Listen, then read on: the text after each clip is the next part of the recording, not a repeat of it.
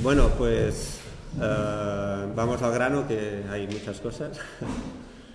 Vale, tal como ha dicho Mac, nosotros eh, bueno, hemos hecho nuestro primer viaje largo, por, lo hicimos por Europa, estuvimos cuatro meses y algo más, y a la vuelta, bueno, pues nos quedamos con ganas de volver a repetirlo. Yo entiendo que lo que más os puede apetecer de... Bueno, me siento, no, que a vosotros os tapo.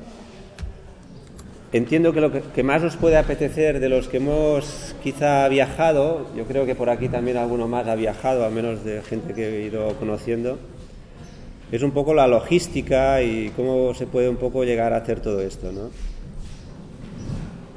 Ah, nosotros hacemos educación en casa, pero tenemos también otra cosa que creo que es para nosotros muy ventajosa, que es que nuestro trabajo también lo hacemos en casa. Y entonces nos podemos combinar bastante bien el o estar en casa o salir o buscar el tiempo necesario pues para hacer nuestras, nuestros proyectos y tal. Que por cierto, si luego queréis conocer un poco más, ahí hay una mesa donde hemos dejado cositas. Bien, todas esas actividades nos permiten ganar pues nuestro poquito de dinero en periodos determinados del año y el resto pues lo podemos destinar a, pues a viajar. Este año nos vamos a Irlanda, y quizá el año que viene nos vamos también unos meses al país de Gales. Lo hacemos, en estos viajes los vamos a hacer como inmersión lingüística en el inglés, pero este primero que hicimos en Europa era por el hecho de que nosotros en nuestra finca admitimos voluntariado internacional. Esto enriquece muchísimo la, las relaciones, el conocer mundo sin moverte de casa, y esto nos animó pues a, a entrar entrar en, por qué nosotros no vamos a, probar esto de viajar y de ir a otras eh, casas, otros países, conocer otra gente y tal, ¿no? Entonces existen diversas redes a nivel mundial. Uh, supongo que las, bueno, las conoceréis, o sea, os habéis mirado, pues, pues os, os sonarán estos nombres, ¿eh? Couchsurfing Hospitality Club, el Wolf, el Helps. Hay, hay varias. La verdad es que entrando en Internet hay, mm, yo no diré miles, pero hay muchísimas, muchísimas opciones. Intercambio de, casas, eh, no sé, intercambio de, estancias, de mm, convivir, no sé, hay, hay muchas cosas. Nosotros en concreto nos fuimos a la, a la red Buff, que es la que nosotros eh, pertenecemos como granja. Somos una granja orgánica, Uh, y bueno, creemos que por principios casa con nuestra filosofía. La Red Buff está a nivel mundial. ¿eh? Y si entráis en ella veréis que hay muchísimas opciones en, países donde está muy consolidado, como puede ser los países pues, de, de, del norte, ¿no? Inglaterra, Irlanda, Francia, Alemania, uh, Bélgica, Estados Unidos. Luego hay otros países, nosotros mmm, elegimos para este viaje ir por Rumanía, por Hungría. Mm, para nosotros tienen un puntito de, más de desconocimiento, de, exotismo, donde la red Buff no es tan presente. Son muy nuevas, uh, hay poquitas granjas, pero nos atraía la idea. Y nosotros para este viaje elegimos pues uh, Hungría y Rumanía básicamente. Uh, para llegar a Hungría tienes que cruzar un poco otros territorios y optamos por ir en directos con barco hasta Génova, cruzar Italia por el norte y entrar en Croacia. Uh, de ahí entrábamos en Hungría, fuimos a Rumanía, de vuelta volvimos a pasar por Hungría, nos subimos hacia Alemania, el sur de Alemania, pasamos por Francia, que tenemos también amistades, esto nos lo permite también la Red Buff, gente que ha venido a casa, familias que han venido a casa, que bueno, pues los visitamos. Y terminamos en el norte de España, en Cantabria. Si os planteáis hacer un viaje, ¿por dónde empezamos? Pues, pues no sé. Nosotros mmm, primero las ganas, luego es realmente qué es lo que puedes hacer, ¿no? El tiempo que dispones, el dinero de que dispones, uh, los medios, nuestra economía no nos permitía ir más lejos porque, bueno, por lo que fuera. y eh, el viaje a Rumanía y Hungría entra dentro de lo que diríamos asequible para ir pues cargados con los niños. Como primera experiencia valoramos que estaba muy bien. Cogimos el remolque tienda, nos pusimos, que la verdad, no sé si alguno de vosotros lo habéis probado nunca, pero es, magnífico porque no pesa nada, lo, lo puedes llevar por todos los sitios. Y allí empezamos a poner las cosas que creíamos básicas y sacamos muchísimas, esto es necesario cuando intentas hacer un viaje de mucho tiempo, aunque también te das cuenta que realmente no son tantas en comparación a lo que te llevas para un fin de semana en el camping de Viñols, que te vas llevando muchísimas cosas, ¿no? Y terminas casi llenando el coche. Bueno, pues no son tantas más. Quizá un poco de comida, llevas niños, un poco de reserva, ¿no? Y tal. Como elegimos hacer estas convivencias en granjas buff, claro, es básico que la gente te responda a una petición tuya de que puedes estar con ellos durante un periodo determinado. Ahí a veces es un poco complejo cuadrar una agenda que te permita ir haciendo saltos de una semana, 15 días, un mes, de granja en granja y además haciendo una pequeña previsión de que en un momento determinado en alguno de estos sitios no cuaje la convivencia. Mm, por muchas razones, por el carácter de la gente, por un encuentro, un choque a lo mejor a nivel de los niños, porque el clima mm, pues te, hace estar muy mal, no sé, hay varios factores que se tienen que tener en cuenta. ¿no? Entonces hay, hay un trabajo importante en organizar, planificar la estancia en cada uno de estos puntos de la ruta. Te llevas en la mochila muchas direcciones, muchos teléfonos, te llevas el ordenador para poder conectarte cuando pillas un sitio wifi y a ver que, si alguien te ha contestado y puedes enlazar alguna, alguna ruta. Pero bueno, cuando ya tienes más o menos planificado, yo lo que diría, el tiempo mayor, lo demás ya es ir llenando huequecitos. Y nada, con eso cargamos el coche y, nos fuimos, ¿no? Y vamos a ver dónde nos fuimos, que por ahí... A ver... Viaje a Rumanía...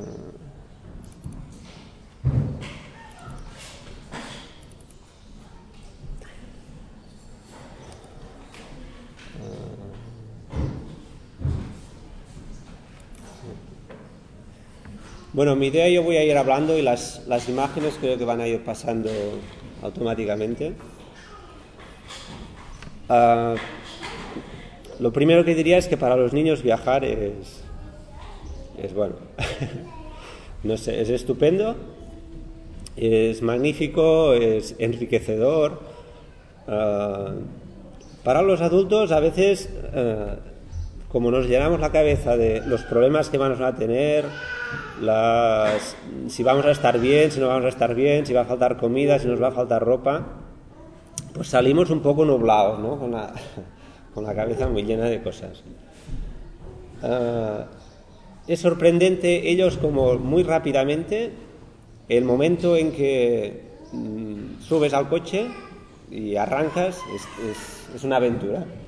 Entonces, subir al barco es nuevo, llegar a otro puerto es nuevo, no sé, arrastrar el remolque es, nuevo. Entonces, bueno, digamos que como adulto te relajas, ¿no? Y ves que, que aquello que parecía tan difícil, tan complejo, pues nada, los niños están respondiendo muy bien. El que no respondió fue el remolque, que se nos, se nos partió, no sé si habéis visto la foto. eh, pillamos un, bueno, una mala carretera y de un golpe crack.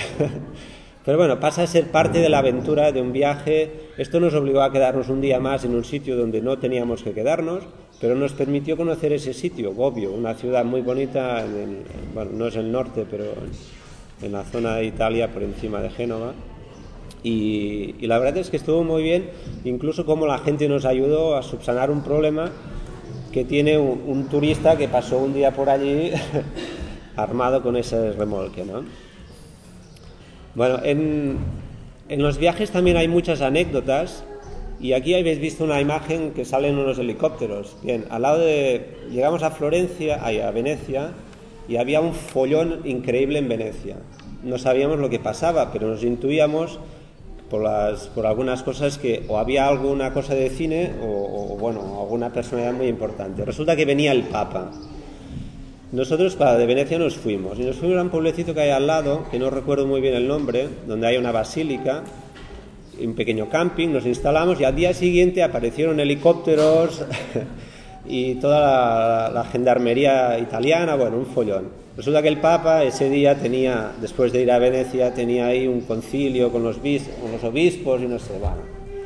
Total, que los niños estuvieron encantados de ver todo el día helicópteros y no entendían cómo había tanta policía en un pueblecito tan pequeño, con ruinas romanas, un puerto histórico, tal y cual, ¿no? o sea, en, los viajes hay muchas anécdotas y esto anima muchísimo el, el, digamos, ese, eso que decía, ¿no? De ese, ¿cómo le llaman en, español, ¿no? Esta angustia, ¿no? Este padecer que tienes cuando, cuando sales, ¿no?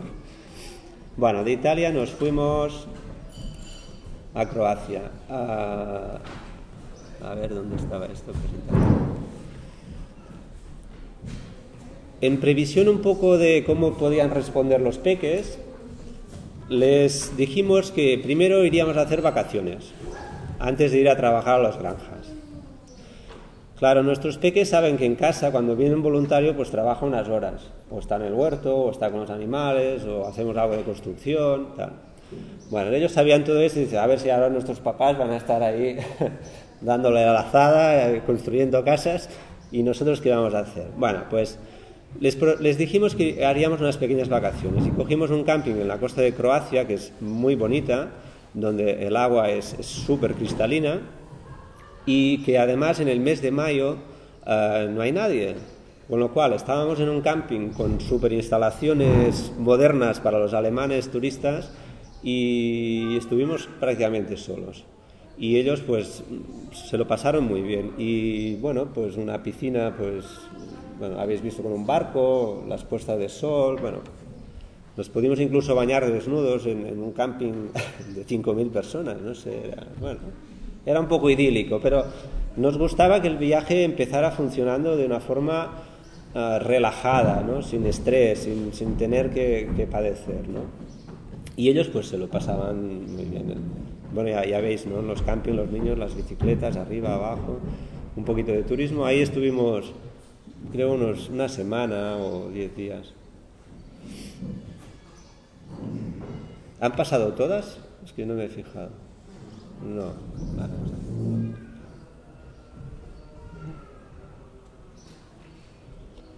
Croacia es un país que está en, en es un país que está en, todavía en cambios. ¿eh? Está entonces están explotando muchísimo el turismo, es un sitio donde ha ido mucho turismo alemán en la costa del Adriático por lo bonita que es y en el interior, que son estas últimas fotos, pues están también activándolo bastante. Aún se veían cuando fuimos hace dos años, como ese puente que habéis visto, digamos, restos de la guerra que tuvieron ellos cuando, con la independencia y tal. bueno, están un poco rehaciéndose todo esto, pero bien. Y de Croacia nos fuimos ya a nuestra primera granja buff en Hungría. Claro, ahí ya entras dentro de otro tipismo, ya sales de, de, los, de las iconas que vemos aquí, ¿no? del tipo de turismo y tal. Llegamos a una granja con un bosque, esto como se llama, en Robinias.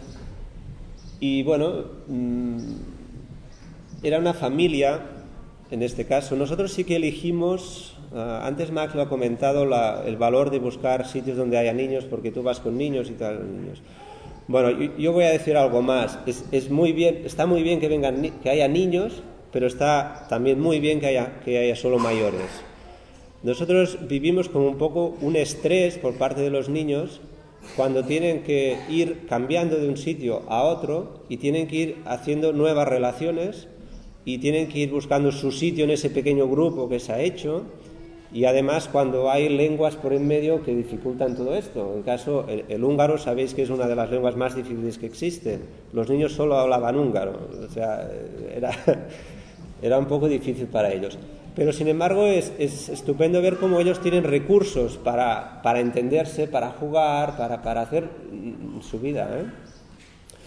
Bueno, esta granja era una familia, eh, intentaban ganarse la vida en un huerto ecológico. Hay un pequeño mercado ecológico en Szeged, que es una ciudad grande al lado del Danubio, en el sur de Hungría. Pero les costaba muchísimo, muchísimo por la economía del país, que está muy hundida, muchísima porque no hay cultura ecológica en Hungría, pero ellos que eran, bueno, él en este caso era inmigrante alemán, pues bueno, tenía muchos recursos a nivel manual, pues para, ya lo veis haciendo el pan, eh, hacían queso, pero era una, una, vida un poco, nosotros diríamos dura. Ellos trabajaban pues 14 horas al día, eh, si cosechaban el heno tenían que ir a recogerlo porque si no se lo robaban, bueno, estaban un poco complicados. Nosotros estuvimos muy bien con ellos, pero padecimos un poquito ese estrés que ellos llevaban. Alguien luego ha dicho este ecoestrés, ¿no? Intentamos hacer ecológico, pero nos enfrentamos a tantas cosas nuevas que, al final también nos estresan un poco. Pero bueno, participamos de la fiesta de la guardería infantil de sus niños, cuando, porque esto ya estábamos a finales de mayo y hacían, hacían la fiesta. Y claro, para ellos nosotros también, y para el pueblo éramos una anécdota, ¿no? Unos, no sé si nos decían catalanes, españoles, no lo sé. Bueno, pues los que estábamos allí, estábamos allí donde no aterrizaba prácticamente nadie, ¿no? Una de las ventajas que tienen estas granjas muchos, muchas veces es que evidentemente no están en sitios muy uh, públicos, en sitios donde hay masas de gente, ¿no? Entonces sueles acudir a sitios donde te acogen muy bien, te acogen muy bien. Bueno, pues aquí nos impregnamos un poco de la, de la cultura hungaresa, de su estado en que están. Hablábamos en inglés, pero un inglés tan malo el de ellos como el nuestro, o sea que, que bueno, pero comimos cada día, esto, esto estaba. Ya veis que los trabajos también son muy variados. Aquí me atreví a esquilar las ovejas. Tienen unas ovejas que solamente existen en esa zona de, Hungría.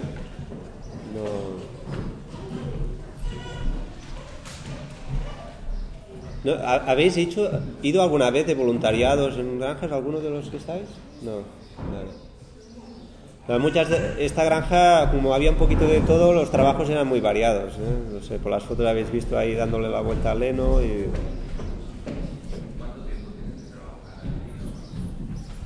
En el BUF está... Es que el BUF hay una organización a nivel mundial y luego hay lo que se llama el BUF Independence, que es, digamos, los de cada país, ¿no? Y luego aún hay una que engloban países más pequeñitos. Bueno, en, Hungría había ellos ya tenían un buff, organización, pero creo que solo había como 12 granjas en todo el país. Nosotros estuvimos en dos de ellas.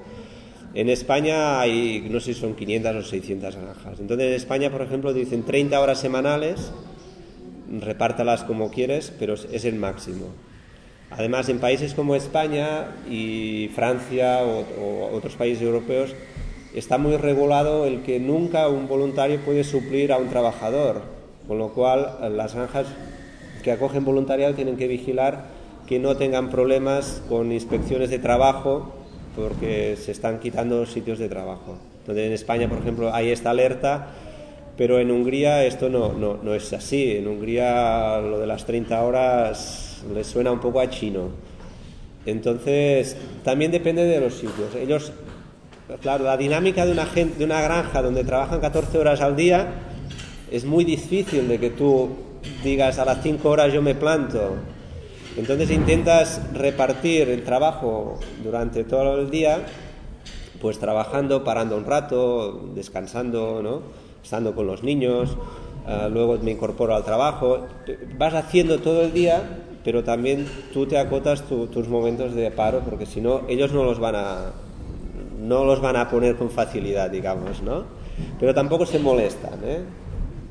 Lo que pasa es que te sabe mal a ti, por ejemplo, aquí él quedaba muy cansado cada día y cenábamos y se nos dormía en la mesa. Bueno, pues claro, pues les ayudas, ¿no? Incluso creo que a esta gente les prestamos dinero, tenían un problema con una rueda de un tractor y bueno, les prestamos dinero para que pudieran sustituirla, ir a, sacar las balas de heno del campo y bueno, nos lo devolvieron y ya está, ¿no? Pero están en una economía muy, muy Ahora, el sitio es encantador, o sea, tiene, está, y Hungría son dos días de viaje, o sea, es, es, aquí mismo. Bueno, de Hungría nos saltamos a Rumanía. Y en Rumanía, bueno, lo mismo. Fuimos a la zona de Transilvania, cerca de Sibiu. Ah, este pueblo se llama Mosna, en su día fue bastante importante. Hoy en día es un pueblo que tiene una comunidad uh, zigán, zigán son los gitanos rumaneses, de un 80% frente a un 20% de rumaneses. Y nosotros además estábamos en una, casa, eh, en una casa de sajones de origen alemán, que esto debían ser como el 1% de la gente que había en el pueblo, o el 0,5%. ¿no? Entonces, eh, lo, lo, que diría es que es, los cambios estos te sorprenden, ¿no? Pasas pasas una aduana, que, el territorio es como que quien dice el mismo, ¿no? Paisajista, paisajísticamente hablando, ¿no? Pero entras en otro mundo, ¿no? Aquí, estos son turistas y los montan en el carro donde por la mañana Digel, el, el trabajador, había estado sacando todo el estiércol de vaca, que es estiércol fresco, o sea, es pastoso, para que ellos pudieran subir. Entonces, para que no se ensuciaran, puso heno fresco y un poco tapizado y se los llevó por el camino pues a hacer un par de kilómetros y bueno, esta gente se lo pasaron pipa. Es el, es el turismo incipiente en Rumanía para las zonas rurales. En la granja donde estábamos, eh, quizá por el origen más centroeuropeo, pues bueno, pues estaban organizados, eh, tenían visiones eh, como granja ecológica, hacían cierta producción ecológica, habían abierto como un pequeño mercadito en, en, Sibiu donde vendían productos, bueno, estaban metidos. Pero la verdad es que la, cultura en esa zona, bueno, pues no está todavía para esto. Es, primaria, primaria, primaria. Si más no, en, la zona de montaña de, Transilvania. Bueno, como siempre vas descubriendo cosas, aquí eh, Mar, mi compañera, quedó encantadísima con la mermelada de rosas que hacían esta gente. Nos habéis visto aquí cogiendo a las 5 de la mañana íbamos a coger las rosas, porque más tarde venían las abejas y no, se pueden coger. Cogíamos las rosas, sacábamos los pétalos, sacábamos la, parte buena, azúcar y se cocinaba y hacer, hacer botes de mermelada. Y era una de las especialidades de la casa. Uh, hicimos una convivencia muy bonita aquí porque además uh, este que estaba ahora es, es Digel, el, el, digamos el cuidador de raza Zigán que está en, en, en, la, en la, finca, bueno, estaba a las 24 horas prácticamente haciéndolo todo. Pero bueno, son gente muy abierta, nos pasaron la música, no, sé, es que descubres cosas, os podría contar muchas, ¿eh? no sé, a las 7 de la tarde de repente empieza a sonar una música súper fuerte en todo el pueblo y es porque la cultura gitana les encanta la música, les encanta bailar y mm, llegaron a un pacto en que, bueno, no la pondrían cada día porque si no se les revoluciona el pueblo, pero sí que los sábados y domingos la ponían. Entonces el sábado y el domingo al atardecer sacaban unos altavoces, que este se, se queda ridículo, unas cosas altas así, en unas casas que, bueno, hay una imagen que se ve nosotros hablando con una chica, de unas casas hechas con estiércol de vaca, con paja, con, bueno, allí sacan esos bafles y, ponen música que se oye en todo el valle. bueno, es su cultura, que choca muchísimo, muchísimo con la cultura de origen germano, ¿no? más rígido, estricto. ¿no? En los bailes, como aquí veis, esta gente de los gorros, son los tradicionales en, en Rumanía, ¿no? Estos bailes es un baile tradicional en Rumanía. Pero este es la gente gitana. La gente gitana lleva color, se mueve, es, algo totalmente distinto del, rumano y del sajón. Y cuando suben a bailar, unos parecen robots, a nuestra manera de ver, y los otros, pues como estamos acostumbrados al flamenco, pues es, lo mismo. Bueno, aquí hicimos un invernadero como pudimos y bueno, los niños siguen pasando solo bien. Aquí, eh, como se hablaba mejor el inglés, pues eh, con esa niña Raquel, ya la nuestra grande, la Iria, ya bueno, empezó a hablar más el inglés con ella y bueno, terminamos las tres semanas que estuvimos con ella que Iria podía entenderse con Raquel de, al menos para hacer su juego. Este es el, carro de, los turistas. Entonces, como nosotros, una de las características que hay en la, red Buff, que yo creo que existe en cualquier red, cuando se hace convivencia, es que ellos te aportan muchas cosas, pero tú también aportas a ellos tu conocimiento o tu, bueno, tu experiencia, ¿no? Entonces a esta gente tenían un, digamos, pequeño inconveniente, es que siempre tenían voluntarios, visitas, y la gente cuando tenía que ir al baño tenía que entrar en su casa. Además, un baño muy curioso, lo comento, tenía un baño con dos puertas, o sea que entrabas por la cocina comedor pasabas el baño y entrabas en, la habitación. bueno, pues entonces les dijimos, ay, ¿por qué no construís un baño, baño seco? ¿Sabéis cómo funciona? Con paja y tal, en el exterior. Y entonces el hombre, Bill, dijo, ah, pues vale, ningún problema, ahí tienes maderas, montame un baño seco. y entonces nos pusimos a montar un baño seco, que ahora lo, lo veréis en las imágenes, ¿no? Y claro, quedaron encantadísimos ellos encantadísimos pues, pues todo el mundo porque, bueno, para la gente de la casa supongo que era un agobio tener siempre a la gente metiéndose en su baño. ¿no? Hicimos turismo, esto es en, ah, bueno, una de las ciudades donde se venera lo del conde Drácula y tal. Ahora, cuando me salga el nombre os lo digo. Y ahí se está montando el baño seco. Los niños en todo esto que van haciendo, pues ellos juegan. Aquí si estamos construyendo este, este baño, bueno, este váter, pues ellos pues con las herramientas, maderas, intentan cortar. la foto de familia en la nueva construcción de la casa. Es muy bonito, y la chica, es muy bonito dejar huellas por donde vas pasando.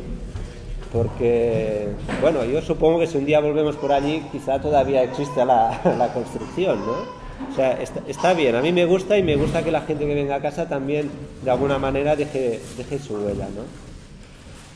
Esta gente como tenían varios niños, pues los nuestros, bueno, quedaron encantados con ellos, ya veis aquí, achuchones, besos y, y todo lo demás, ¿no? Nos cuidaban muchísimo, ¿no?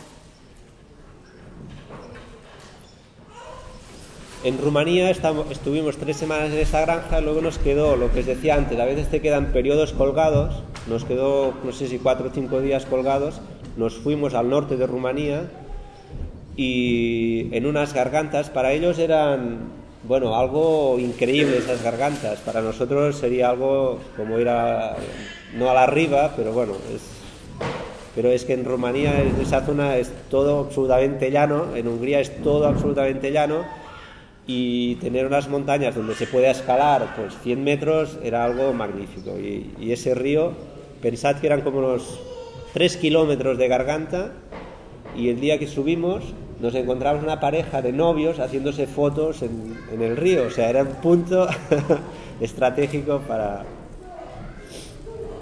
y ahí tenían unas minas de sal que las habían convertido en, en lugar turístico o sea bueno hay muchísimas cosas en los viajes que descubres, muchísimas, es imposible contarlas.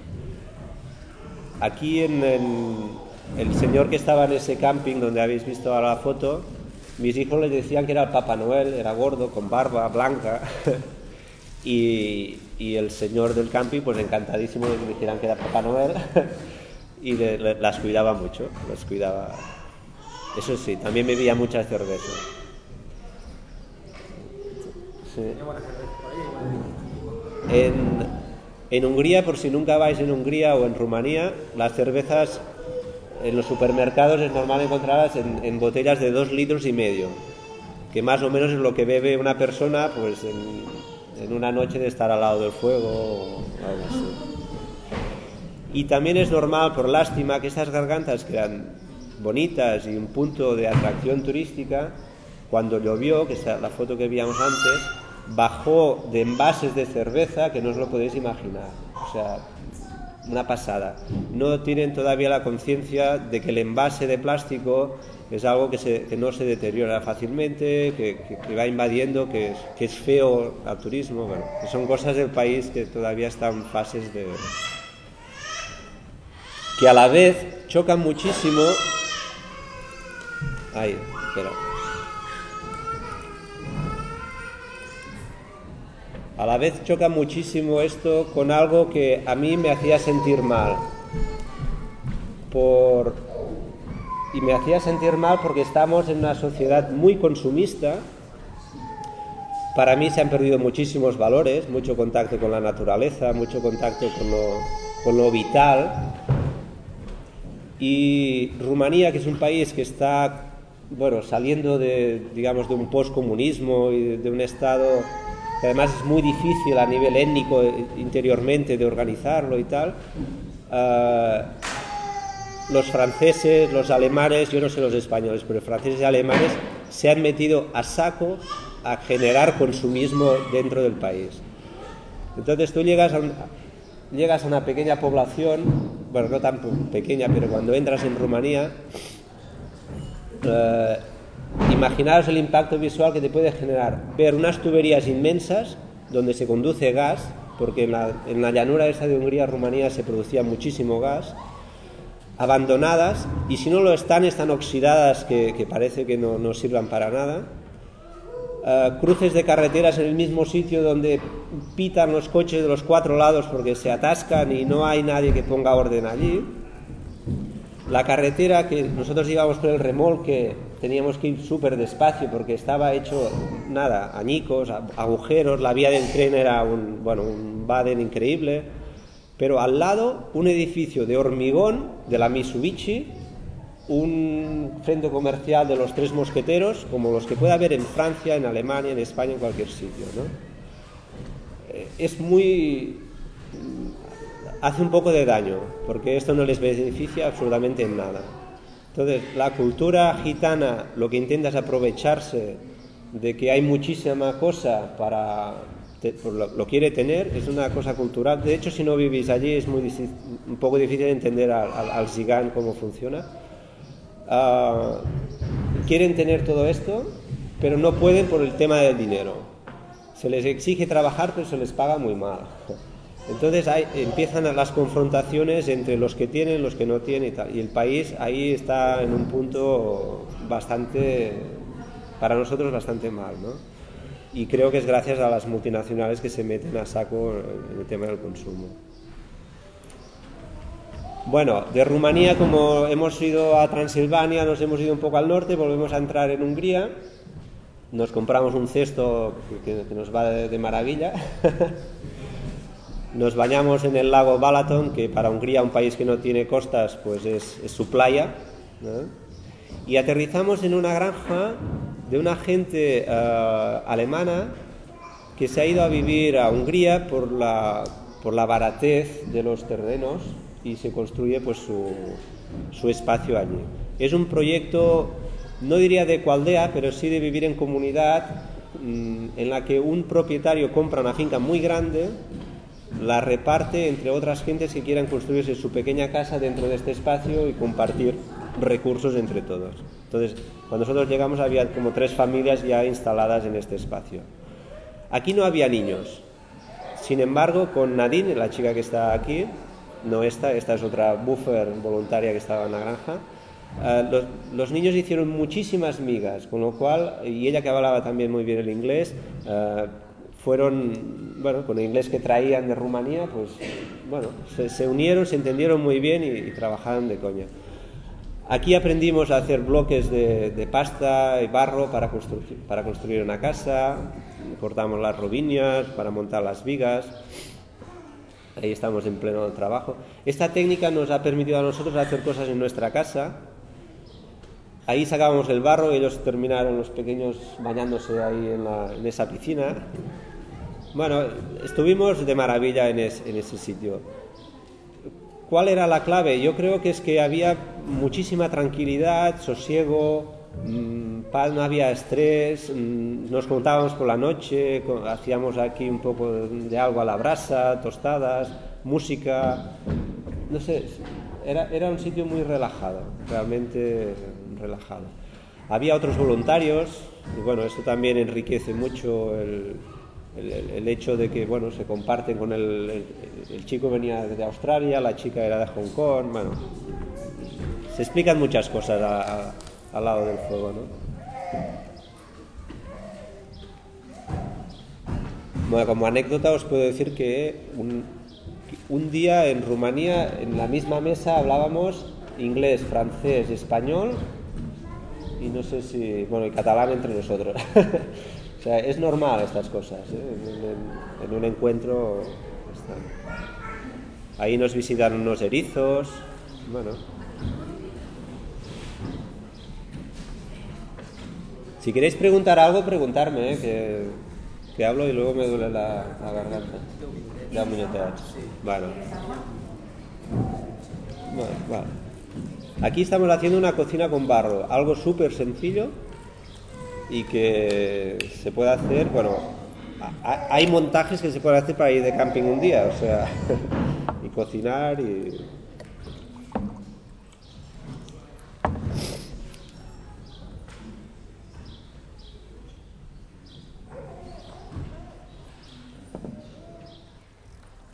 Quizá una de las cosas que os pueda interesar es el tema económico, que esto es importante cuando planteas irte. Bueno, nosotros por nuestra forma de vida pues hacemos esto, ¿no? recogemos un poco de dinero durante un periodo y bueno.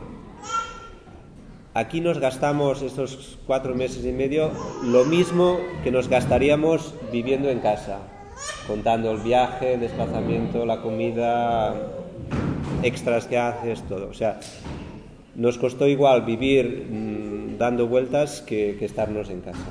¿eh? Creo que yo conté unos 4.000 euros, 4.000 y poco por estos cuatro meses y medio que estuvimos, fuera. Se puede rebajar muchísimo, ¿eh?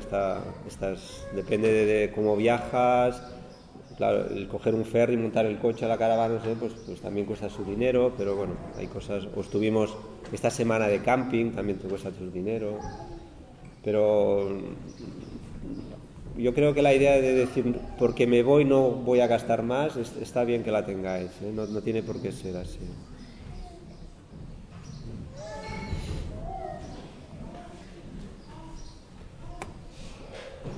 Ahí estaba escuchando la radio, ¿no? Las duchas al sol. Bueno. Tú puedes.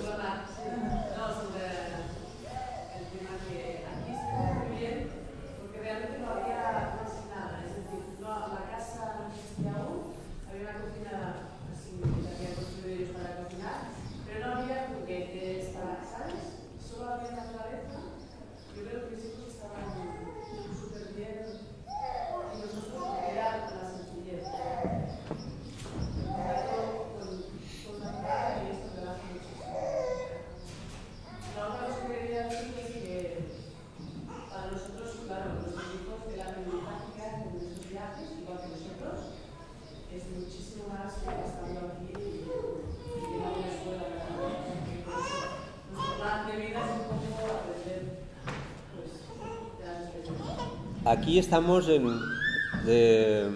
nos pasan, bueno, pasamos un par de noches en, Austria, en una granja, y luego fuimos a Alemania. Ah, el choque yo diría que fue brutal para nosotros. llegamos a Austria en una granja y veíamos máquinas por todos sitios. El hombre tenía que ir a cortar un poco de hierba, no sé, sacaba el tractor con su corta hierba, no sé qué, pam, pam, ¿no? Pero es que además no la cortaba, la cortaba, la empaquetaba, tenía un brazo que la, sacaba del silo, la metía en la... O sea, era algo de pasar de lo manual a lo mecánico, ¿no? Luego nos, fuimos a Alemania, a Regensburg. Claro, una zona industrial. Eh, bueno, en Alemania tienen todo y más de lo que podemos decir nuestra sociedad nos ofrece, ¿no? Eh, además, en esa granja pues tampoco teníamos que trabajar. ¿Por qué? Porque no lo necesitaban realmente. Era una finca, no cultivaban, eh, eran músicos, bueno, no eran músicos, pero les gustaba mucho la música. Y lo que querían era compartir un poco y bueno, y que a lo mejor estuviéramos haciendo la cena y así ellas no tenían que hacerla. Bueno, era otra forma, ¿no? Dijimos, bueno, a ver, ¿qué podemos hacer? Y mira, tengo esta pared, ¿por qué no me la pintáis? Y tenía la pared donde los parkings y bueno, pues me pasé una semana pintando una, una pared, ¿no? Fue un choque muy, muy grande. Placas solares por todos sitios, no sé, es, es otro mundo, ¿no? Pero bueno, también está bien a nivel de intercambio y de conocerlo y vivir ese cambio que hay de pasar una raya, como quien dice, ¿no? de la frontera y en 24 horas has cambiado de mundo sorprendentemente, ¿no? Es, es así. Bueno, claro, aquí nos fuimos a bañar en unas piscinas interiores climatizadas con acero inoxidable, con no sé qué, bueno. claro, son, son pequeños premios que te, te otorgas, no, no, no, tienes por qué hacer un viaje austero, ¿no? O sea, hay cosas y si están es bueno aprovecharlas, ¿no? Pues, pues sí. Ay, como no, esta gente en lavabo seco tampoco sabían de qué iba. Pues vale, pues tenían la caravana para los bufes, pero no tenían lavabo. Pues les, dejamos a medias porque se nos terminó el tiempo, pero supongo que alguien lo, lo terminaría. Dim.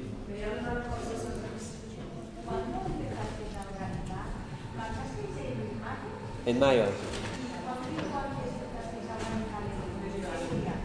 Quizá medio año, sí. Sí. Sí. Como mínimo, yo creo que unos tres meses antes tendrías que tener ya una idea de, confirmar los sitios donde vas, porque es que si no también cogen compromisos y no cuesta más cuadrar la agenda. En Alemania nos fuimos a un poco más al norte, Black Forest, ¿se acaba? Vale. Y bueno, seguimos una amiga con la misma tónica. Os termino de comentar un poco el viaje. Luego nos bajamos para Francia y estuvimos visitando amigos, una ecoaldea. Claro, aprovechamos el viaje también para ver cosas que nos interesaban muy concretos y cómo convivía una ecoaldea pues también nos interesaba, ¿no? Visitamos unos amigos, y terminamos en Cantabria en casa también de unos amigos ayudándoles y, luego pues, pues, para casa. Lo que puedo decir de todo es que vale la pena. No vayáis todos a la vez porque si no se va a colapsar el, tema. y se hacen muchísimos amigos, los niños aprenden muchísimo, una barbaridad. O sea, yo que que estoy un poco, la idea de escuela no, no me encaja, esto es, la escuela y, ojalá lo pudiéramos hacer bastante tiempo. Y además se agradece mucho la vuelta. Puedes estar tres meses, seis meses, un año, dos años, pero a la vuelta también se agradece mucho volver a las raíces, a la casa, a tu nido, y los niños también lo agradecen. Y yo creo que en el fondo todo este aprendizaje de los niños mmm, debería pasar un poco por ese ir y venir, de poder ver cosas, porque esto les, les amplía muchísimo el abanico de posibilidades que, que en un futuro ellos van a tener para elegir. ¿no? Y gracias por aguantar.